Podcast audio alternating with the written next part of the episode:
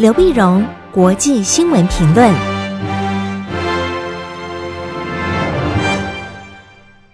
各位听众朋友，大家好，我是台北东吴大学政治系教授刘碧荣。从六月份开始呢，我的节目除了在 Podcast、除了 Song On、YouTube、Facebook 之外呢，也入驻了喜马拉雅的海外版。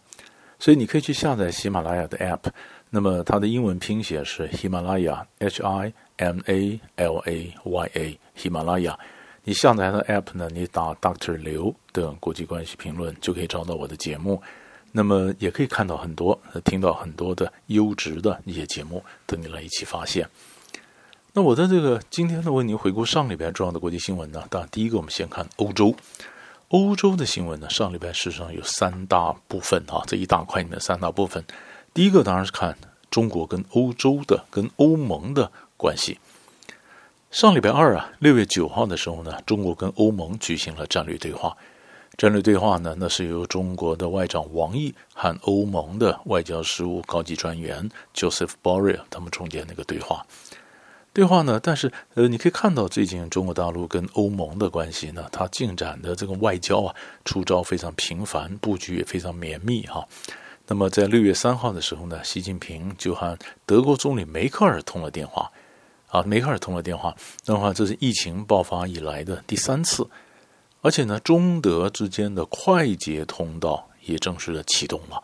啊，快捷通道就是啊，双方本来不是封城嘛，封国嘛，现在逐渐起封之后，怎么样的能够呃快速的呃筛检啊，然后呃，那么让他们能够回到这个正常的商务的往来，而且避免疫情扩散，有一个什么样的一个气泡的这样的一个安排啊？那么这快捷通道也启动了。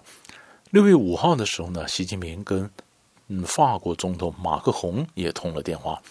然后呢，就是我们刚刚讲六月九号的中国跟欧盟的战略对话。当然了，中国跟欧盟之间还是有一些阴影啊，比如说双边投资协定呢还没有谈完，比如说香港问题啊，比如说中欧峰会的延期等等，仍然是阴影。但是这个外交布局呢，已经可以看得出来它的一个成果，因为在礼拜天的时候，六月十四号的时候呢，欧盟的外交事务高级专员鲍瑞啊就在网络上表示。他说：“应该要和中国建立大规模的积极性的一个合作的关系，啊，那么他也强调呢，那么美国跟中国的对抗呢，当然这是今天国际政治上的一个主轴啊。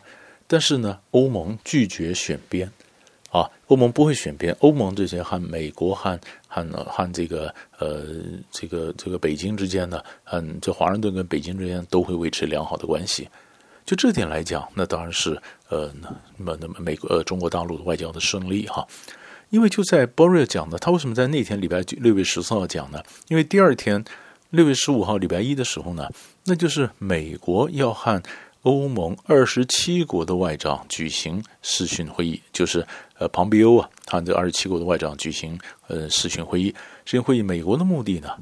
是希望建立一个跨大西洋的一个联盟，来遏制、围堵中国的势力。所以在他开会前一天，那么朱恩被欧盟就先表态，他不不选边，那当然是中国的一个胜利啊。因为事实上这一届欧盟的领导团队跟上一届不一样，上一届领导团队呢，他们是把中国视为一个系统性的敌人，也就是呃系统性的对手。啊，也就是说，呃，欧盟跟中国不是因为某一个偶发事件的关系恶化，是吗？不是，因为中国的势力逐渐起来以后呢，结构性的一个一个对抗存在，所以它是一个系统性的一个对手啊，系统性的对手。那么，可是上一届的欧盟领导团队，他的任期在去年结束。那新的领导团队，从欧盟、欧洲的理事会、欧洲的委员会都是新的领导班子。那新的领导团队呢，对于中国来讲，相对来讲温和啊，所以这当然讲是中国大陆它对欧洲外交一个新的开始。那当然也是一些新的一个成就。欧洲的第二块新闻，我们谈到欧盟，就谈到英国脱欧的情形是怎么样了呢？啊，上个礼拜五的时候呢，那么英国正式告诉欧盟，就是。过渡时期的谈判呢，不展言了啊，不展言，什么意思呢？因为本来英国今年不是一月底脱欧嘛，脱欧，但是很多的事情都还是暂时性的安排，贸易关系啦，北爱尔兰的这和爱尔兰共和国的边界啦，那都是暂时性的安排，就要今年年底必须谈出一个最终的一个安排，一个协议是什么？但疫情一爆发以后呢，打乱了整个谈判的进程，进程，所以大家都想怀疑说，那到不了英国要不要申请那么展延呢？延长这个呃过渡时间呢？让那谈判给多谈一下，因为年底万一谈不完呢？在英国国内呢，脱欧派那么和这个留欧派也吵得不可开交。后来英国呢，正式就跟这个欧盟说，我就不申请展延了，不展延，我加的这个这个快马加鞭呢，加速他谈判。所以他呃六月二十九号到七月三十一号呢，他们决定每个礼拜都谈判啊。如果谈不成，那八月九月再加班继续谈啊。那谈的这个贸易的安排，最主要就是英国的一些关于贸易的环保的一些规定呢，跟欧盟的规定不一样，不一样。英国可能宽，欧盟严呢。那在那在欧欧盟比较严，那当然制作成本就比较高。那这样子你做贸易的话，就是不公平的一个贸易，所以必须把一些游戏规则要把它理顺了，要能够对接，要能够都是平等的。那这个要谈。那另外一个就是北爱尔兰跟爱尔兰共和国的边界。边界呢？爱尔兰共和国一直反对说，呃，这个要硬边界。那你软边界，那怎么征税呢？呃，税务怎么征呢？那后来就决定，可能就把这个边界放在爱尔兰海，放在海里面，也就是从嗯、这个英格兰到爱尔兰过海了，过上海上哪个边界，那这里面才征税。路上呢就不设硬边界了。但是问题是细节怎么执行呢？还是要谈。啊，是要谈，所以可见呢，下半年呢，英国跟欧盟之间谈判一定会非常非常的频繁。第三块欧洲的一个新闻就跟疫情有关了，在星期一的时候呢，六月十五号的时候，德国经济部长呢说将要将要给一个德国的升级公司啊，德国非常有名的升级公司 CureVac 呢一个三百 million 欧元的一个援助，取得它百分之二十三的一个股份哈，三百 million 三亿欧元。三欧元希望让这个呃这个升级公司呢，它可以放心的往前冲，去发展这个呃疫苗啊，而没有任何的财务上的一些后顾之忧啊。其实最主要的原因就是现在各国都在拼的，都在都在赛跑，看谁在科技上能够领先。那么 CureVac 呢，它领它做得非常好，那六月份就可能进行人体实验，三月份传出来呢。美国、总统川普呢，他们想把这个 CureVac 的公司整个搬到美国去，那不是就截取了德国公司的那么这样一个研究成果吗？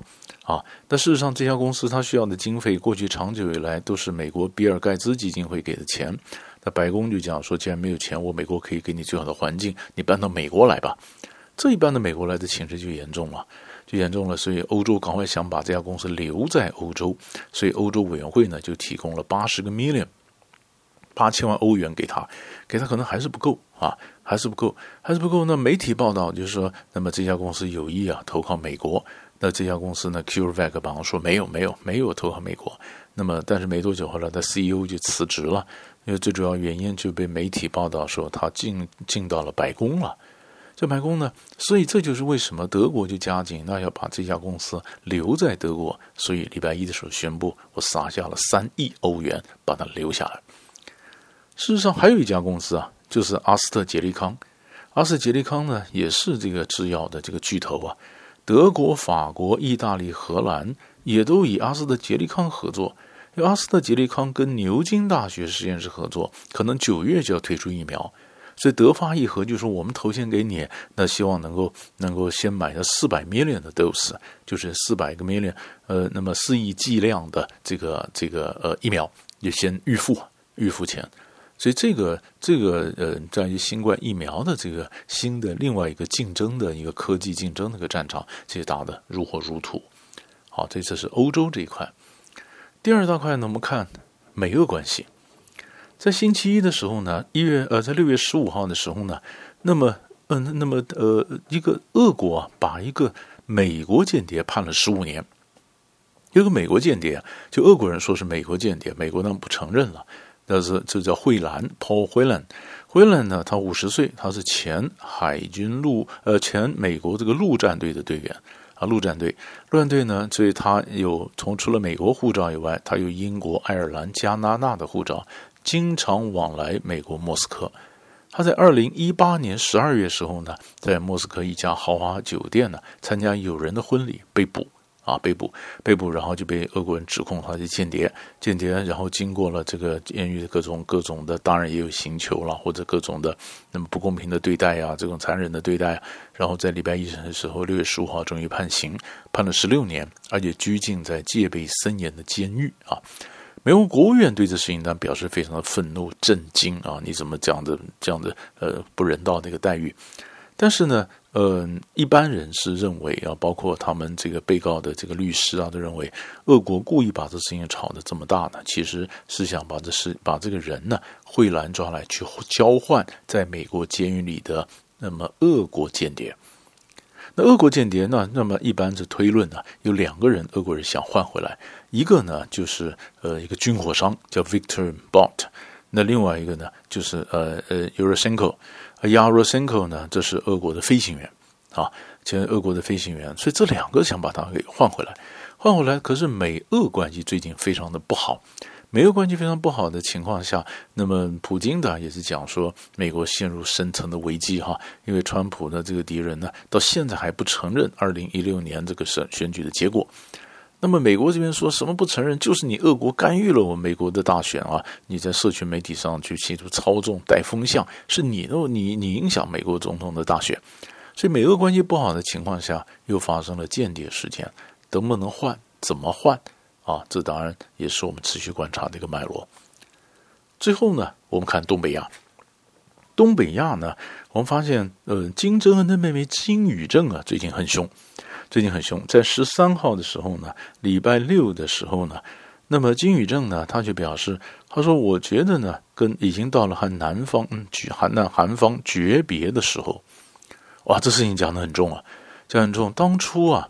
二零一八年，金宇正呢也是代表他哥哥到韩国平昌冬奥啊来参加，那时候才有了破冰。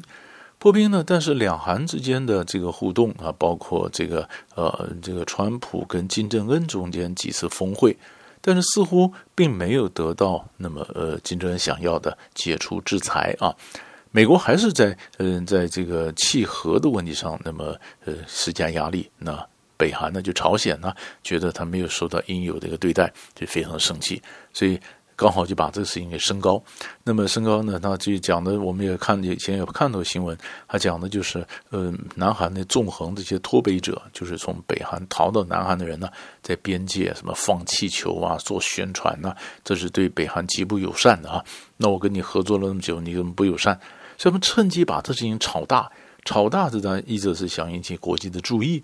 二则呢，但也有一说是金宇正啊，他逐渐逐渐要准备接掌一部分的负责南韩事务的权力，他要立威啊，所以把事情炒大。所以他说这是一个，这是一个非常严重的问题，可能到了诀别的时候。所以十三号一讲出来说，十四号凌晨呢，韩国赶快就凌晨紧急召开国安会议，国安会议就要求北韩说你要信守这军事协定啊。就双方呢，起码外交摩擦或者口头上打仗呢，也打得剑拔弩张啊。那么，那后来呢？后面会不会真的擦枪走火，或者说，哎，他其实暗示着北韩内部领导班子权力上有什么样的一个变化会消长呢？